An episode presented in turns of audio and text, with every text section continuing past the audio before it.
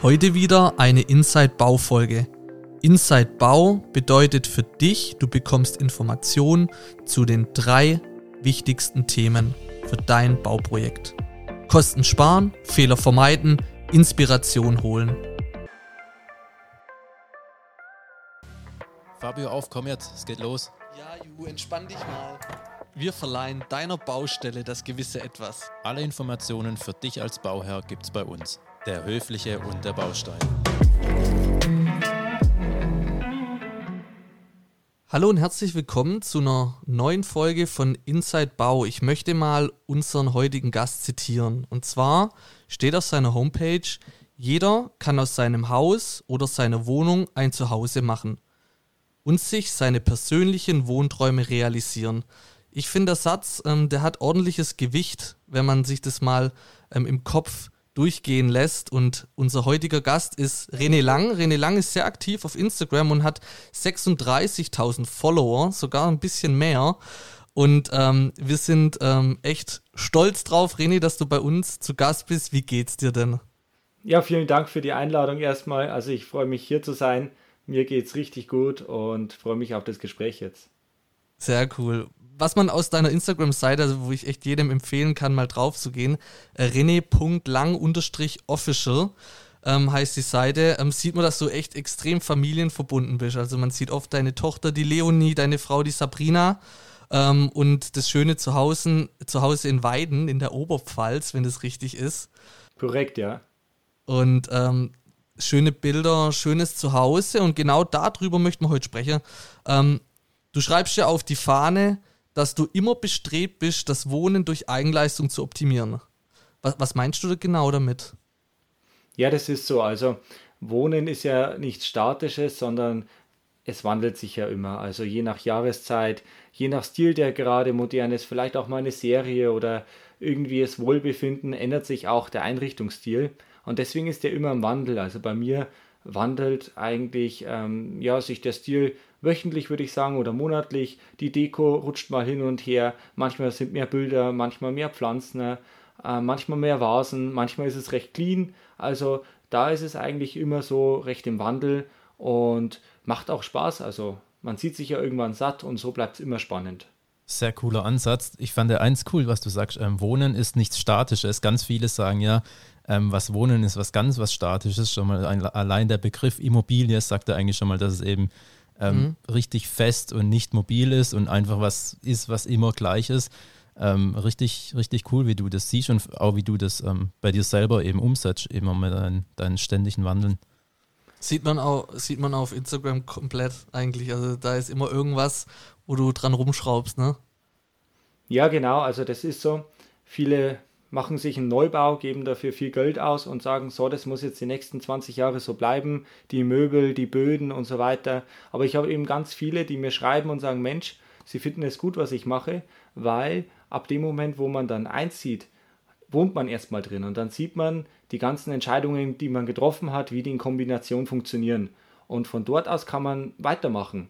Ich sage mal so, wenn man sehr viel Geld für ein Haus ausgibt, warum sollte man dann nicht noch 500 Euro reinstecken, wenn man sagt, okay, mir gefällt jetzt noch ein Teppich oder ähm, mir gefällt da noch ein Spiegel an die Wand. Man kann mhm. ja da weiter optimieren. Also ich finde, das ist erst der Anfang ab dem Einzug und nicht das Ende.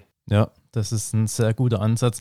Ich habe auch gesehen, ihr habt auch dann ähm, nochmal angebaut, richtig? Bei euch am Haus? Genau. Also wir haben das Haus gekauft als fertig projektierten Neubau und hatten jetzt wenig Möglichkeit auf Individualisierung.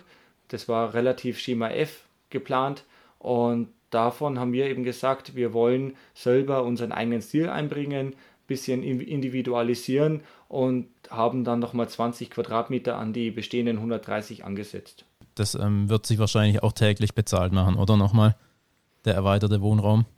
Ja klar, also nicht nur die bestehenden 60 Quadratmeter vom Wohnbereich haben sich, äh, fühlen sich jetzt anders an, wegen den 20 Quadratmetern, die dazugekommen sind, sondern der komplette ähm, Eindruck vom Erdgeschoss ist jetzt anders mit den großformatigen Fenstern, dem Wohnzimmer, was mir jetzt vom Garten auch aussieht. Also die Verbindung von drinnen zu draußen ist jetzt ganz anders gegeben wie vorher und ist ein ganz neues Raumgefühl.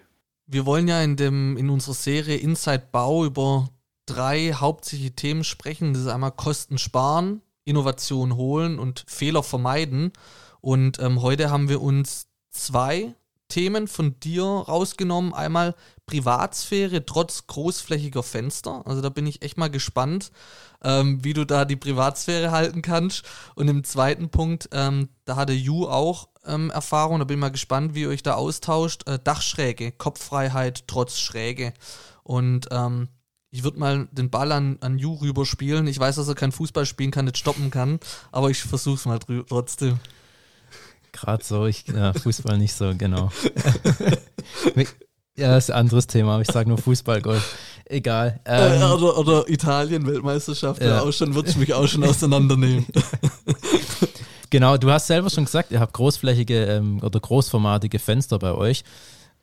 Und genau dann eben auch, wie stellt man das mit der Privatsphäre an? Ich glaube, bei euch sind die Nachbarn jetzt auch nicht so weit weg, oder? Ist wahrscheinlich schon auch ein Gebiet, was relativ, oder Neubaugebiet, oder? Ja, also wir haben jetzt 340 Quadratmeter. Das ist für mhm. ein Stadtgrundstück gar nicht so untypisch. Ähm, nebendran sind die Nachbarn drei Meter entfernt.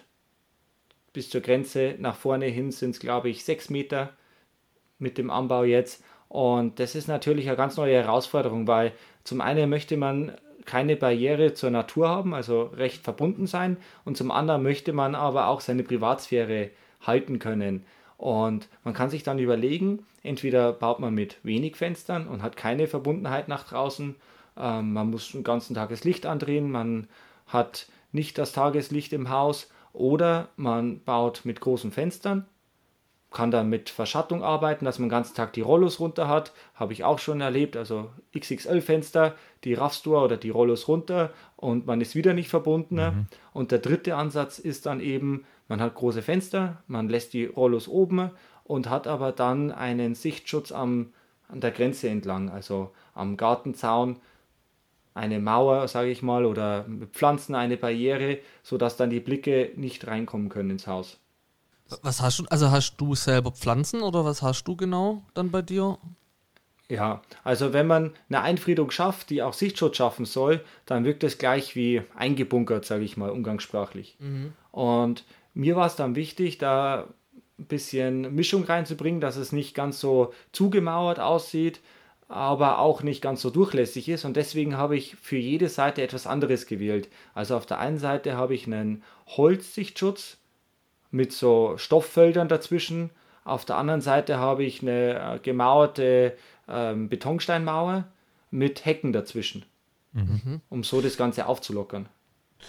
Ju, du, du hast ja eigentlich auch, wenn man, also du hast zwar jetzt unten am Haus eine Wohnung, die du vermietest, aber du hast ja eigentlich das gleiche, du hast ja auch unten große Fenster und dann hast du das mit einem Busch oder beziehungsweise mit, mit dem... Mit einer Hecke. Mit einer Hecke äh, zugemacht. Die Hecke wächst leider nicht so stark oder in der Zwischenzeit besser. Aber was würdest du, René, ähm, Ju empfehlen? Nur eine Hecke oder auch so eine Mischung wie bei dir, Holzhecke? Was würdest du da empfehlen? Ja, ich finde, das Schönste ist, weil eine Hecke bringt jetzt keinen optimalen Sichtschutz. Deswegen würde ich irgendwas ähm, Dichtes machen, also zum Beispiel einen Holzsichtschutz und die hinterpflanzen mit einer Hecke. Da muss die mhm. Hecke auch nicht ganz so hoch sein. Dann kann die ein bisschen durchlässiger auch sein. Aber dann hat man eine schöne Kombi und auch einen schönen Kontrast, wenn das Holz mit der natürlichen Wirkung von der Hecke kontrastiert. Ja, das ist, hatte ich mir tatsächlich auch schon mal überlegt, in die, also meine Hecke eben nochmal zu versetzen und davor, ein, ein, wie du auch sagst, einen Holzsichtschutz zu machen und dann den zu hinterpflanzen. Ich denke, das, ja, du hast du es auch hinterpflanzt oder hast du es einfach immer nur unterbrochen? Ja, also dort, wo ich die Holzfelder habe, habe ich auch die Hecken dahinter. Hat okay. auch den Vorteil, dass es dann nicht zum Nachbarn rüberwächst. Also ähm, wenn die Pflanzen ja rüberwachsen zum Nachbarn, müssen ja geschnitten werden und es ist zwar rechtlich so vorgesehen, dass man das darf, aber keiner hat Lust, um zum Nachbarn drüber zu gehen und dort seine Hecke zu schneiden. Ähm, ja. Und das ist eigentlich da mit dem Holz ganz gut gemacht, sodass man da wirklich einen Cut hat. Und dann kann man relativ nah an die Mauer auch rangehen und braucht nicht so viel vom Garten herschenken, weil sonst hat man gleich mal 40 Zentimeter, sage ich mal, verloren. Und gerade mhm. bei meinem Grundstück ist es wichtig, dass man da relativ nah an die Grenze rangeht. Sehr, sehr guter Tipp. Also das ist auch was, wo man sich, glaube ich, am Anfang eher mal noch ein bisschen Zeit lassen kann mit dem Garten so und lieber nochmal nachdenken, wie mache ich es, wie löse ich es denn am besten. Aber den Tipp von dir, das ist echt, ähm, sehr gut. Und du, bei dir sieht man auch, auch auf Instagram, dass es echt gut funktioniert und sieht auch echt gut aus, muss ich ehrlich sagen. Ja, äh, ja ich finde ja. aber die Sichtschutzplanung sollte man schon direkt beim Bau mit berücksichtigen. Ähm, einfach um zu schauen, wie die Sichtachsen sind.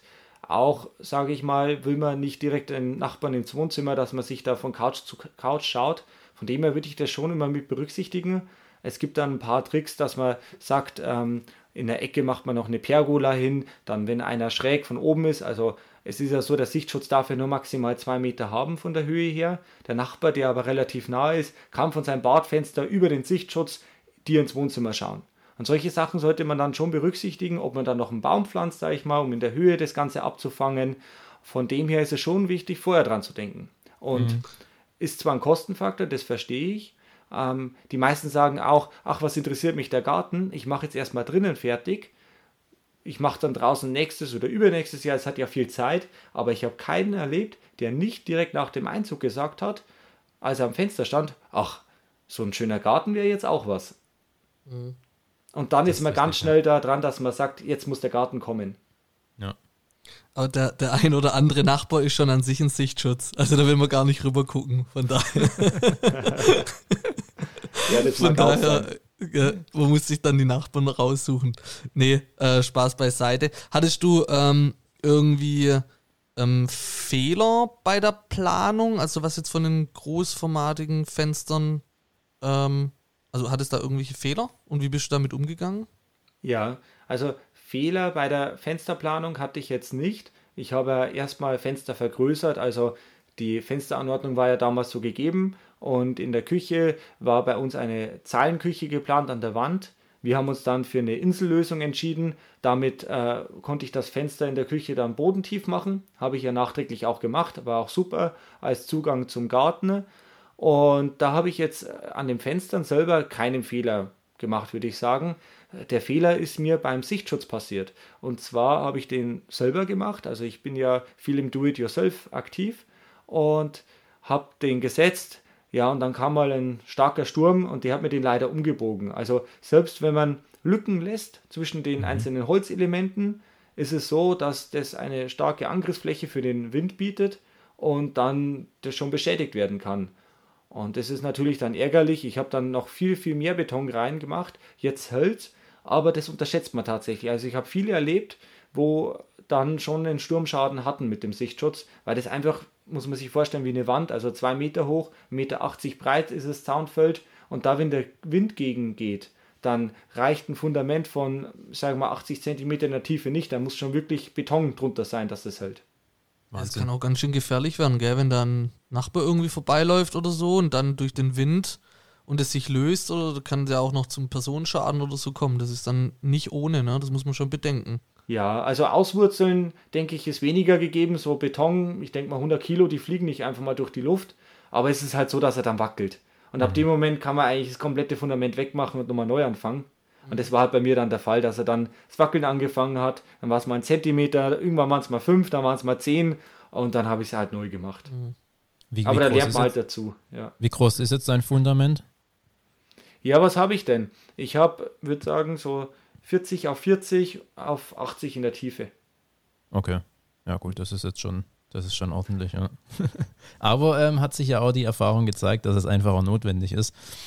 Aber dann würde ich sagen, gehen wir mal vom, vom Garten wieder ins Haus rein und dann auch mal in, ins Dachgeschoss. Also ihr habt ja wahrscheinlich ähm, zwei Stockwerke, oder?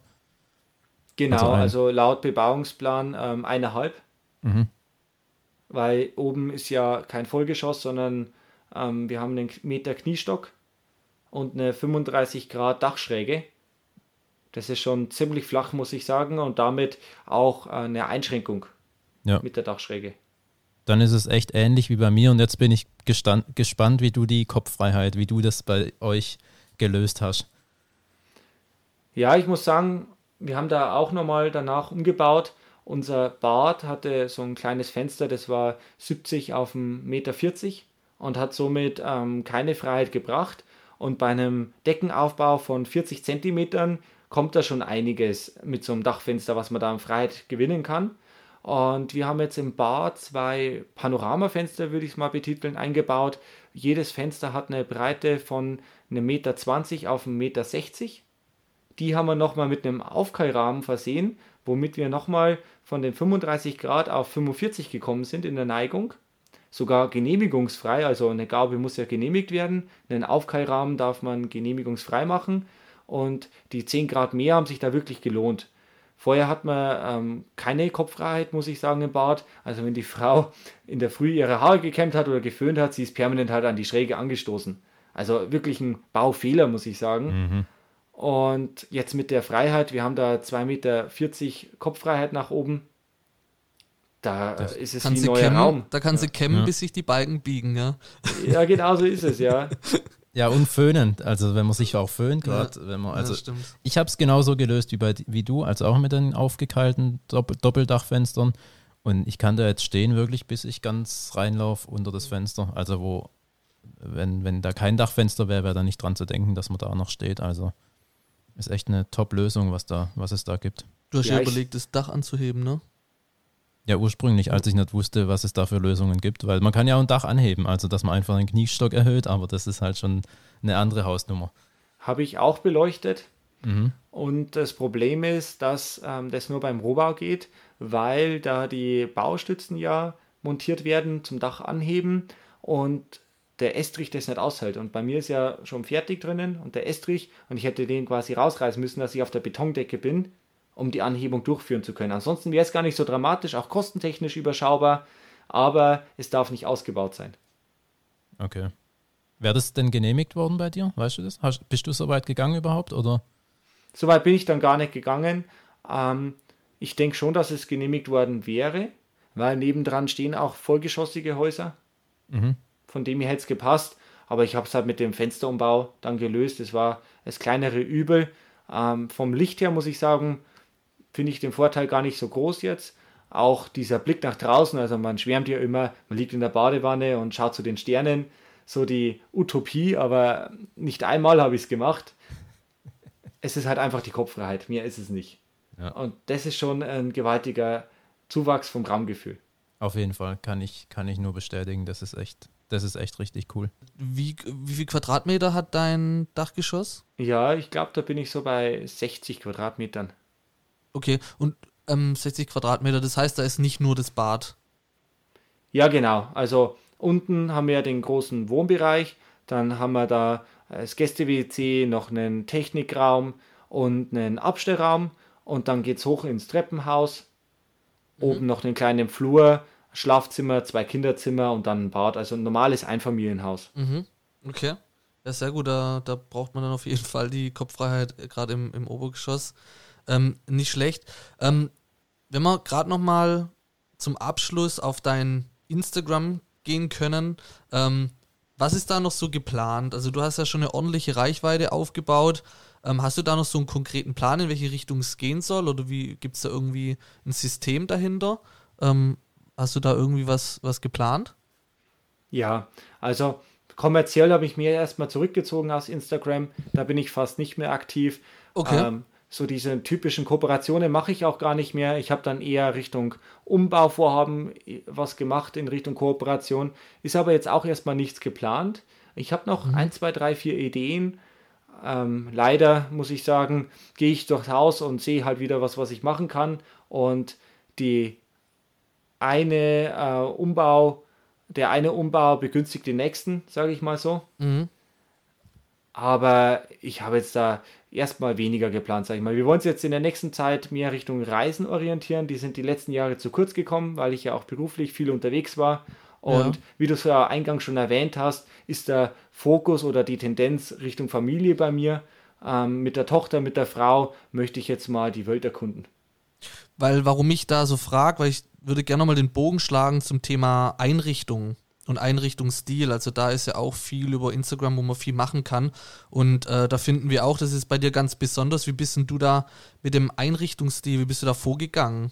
Ja, wir waren damals viel unterwegs mit dem Motorrad, gerade in den Bergen, Österreich oder im Bayerischen Wald und waren da auch in Hotels und dort haben wir uns die Einrichtung angeschaut. Dieses Gefühl, was wir dort in den Urlaubstagen hatten, wollten wir mit nach Hause nehmen. Das war zum einen viel Holz, und zum anderen ja viel Beton. Und dieses Gefühl wollte man mit heimnehmen, jetzt mit den großformatigen Fenstern noch die Natur dazu, weil wir ja in der Stadt sind. Und so sind wir dann eben vorgegangen bei der Einrichtung. Wir haben noch ein paar Sachen berücksichtigt. Einmal die Materialien, weil wir Katzen haben, haben wir uns für Mikrofaser entschieden. Das ist besonders robust, da kommen die Katzenkrallen nicht durch. Und damit war es dann eigentlich das Ganze schon. Das Ganze ist dann über die Jahre noch weiter gewachsen und hat sich eben entwickelt. Ich finde auch immer Hotels, also schöne Hotels sind oft echt ein Top-Inspirations, äh, eine Top-Inspirationsquelle, wo man sich irgendwie coole Ideen und auch, ähm, ja, man fühlt sich ja meistens in den Hotels wohl und wie du sagst, dann nimmt man sich das doch am besten mit nach Hause. Ich muss gerade auch so grinsen, weil das ist eigentlich genau, das hätte vom Julian kommen können, was du gerade gesagt hast. Also der holt sich da auch die Inspiration und hat auch damals zu mir gesagt, guck, guck doch mal, wenn du im Hotel bist, guck doch da mal hin das ist doch genau das, wo man sich wohlfühlt und was man sehen will, wenn man im Hotel ist. Das kann man sich doch einfach dann auch nach Hause holen. So, und das ist völlig richtig, ja. Ja, es ist meistens noch ein bisschen krasser dort. Also die Farben, die Kontraste sind wirklich extrem teilweise in den Hotels. Da bin ich mir nicht so ganz sicher, ob ich das auch auf Dauer jeden Tag so haben könnte. Aber allein die Inspiration ist ja schon was wert. Und wenn man auf seine Wand schaut, also vielleicht sieht man im Hotel eine schwarze Wand, man entscheidet sich daheim für eine graue Wand, weil schwarz so dunkel war. Und allein der Gedanke daran, ah, ich habe die Wand so entschieden, weil ich da mal einen schönen Urlaub hatte dort, wo die schwarze Wand ist, dann hat es ja schon den Effekt, den man erreichen will, dass man sich wohlfühlt. Ich finde, wenn man so über den Urlaub spricht, das ist eigentlich das perfekte Ende für eine Podcast-Folge. Man geht absolut positiv aus der Folge raus. Und äh, René, wir, wir, möchten uns echt bei dir bedanken äh, für den Austausch. Ähm, du hast da einiges an Inspiration nochmal reingebracht. Vielen Dank, denn wir hoffen, dir hat es auch Spaß gemacht. Ja, war Und super schön. Wer weiß, ob wir da nochmal über ein anderes Projekt sprechen können. Das, was du im Vorgespräch ja schon gesagt hast, fand ich auch ganz interessant. Grüß uns auf jeden Fall deine Frau, deine Frau dein Kind, äh, unbekannterweise und euch alles Gute und Dankeschön. Danke fürs Zuhören und bis bald. Danke, ciao. Cool, dass du bis hierhin durchgehalten hast. Abonnier doch noch unseren Podcast-Kanal und folge uns auf allen Social-Media-Kanälen wie Instagram, Facebook, TikTok, LinkedIn. Und auf unserer Homepage. Ja, da kann man uns nicht folgen. Ja. Aber besuchen können wir uns trotzdem.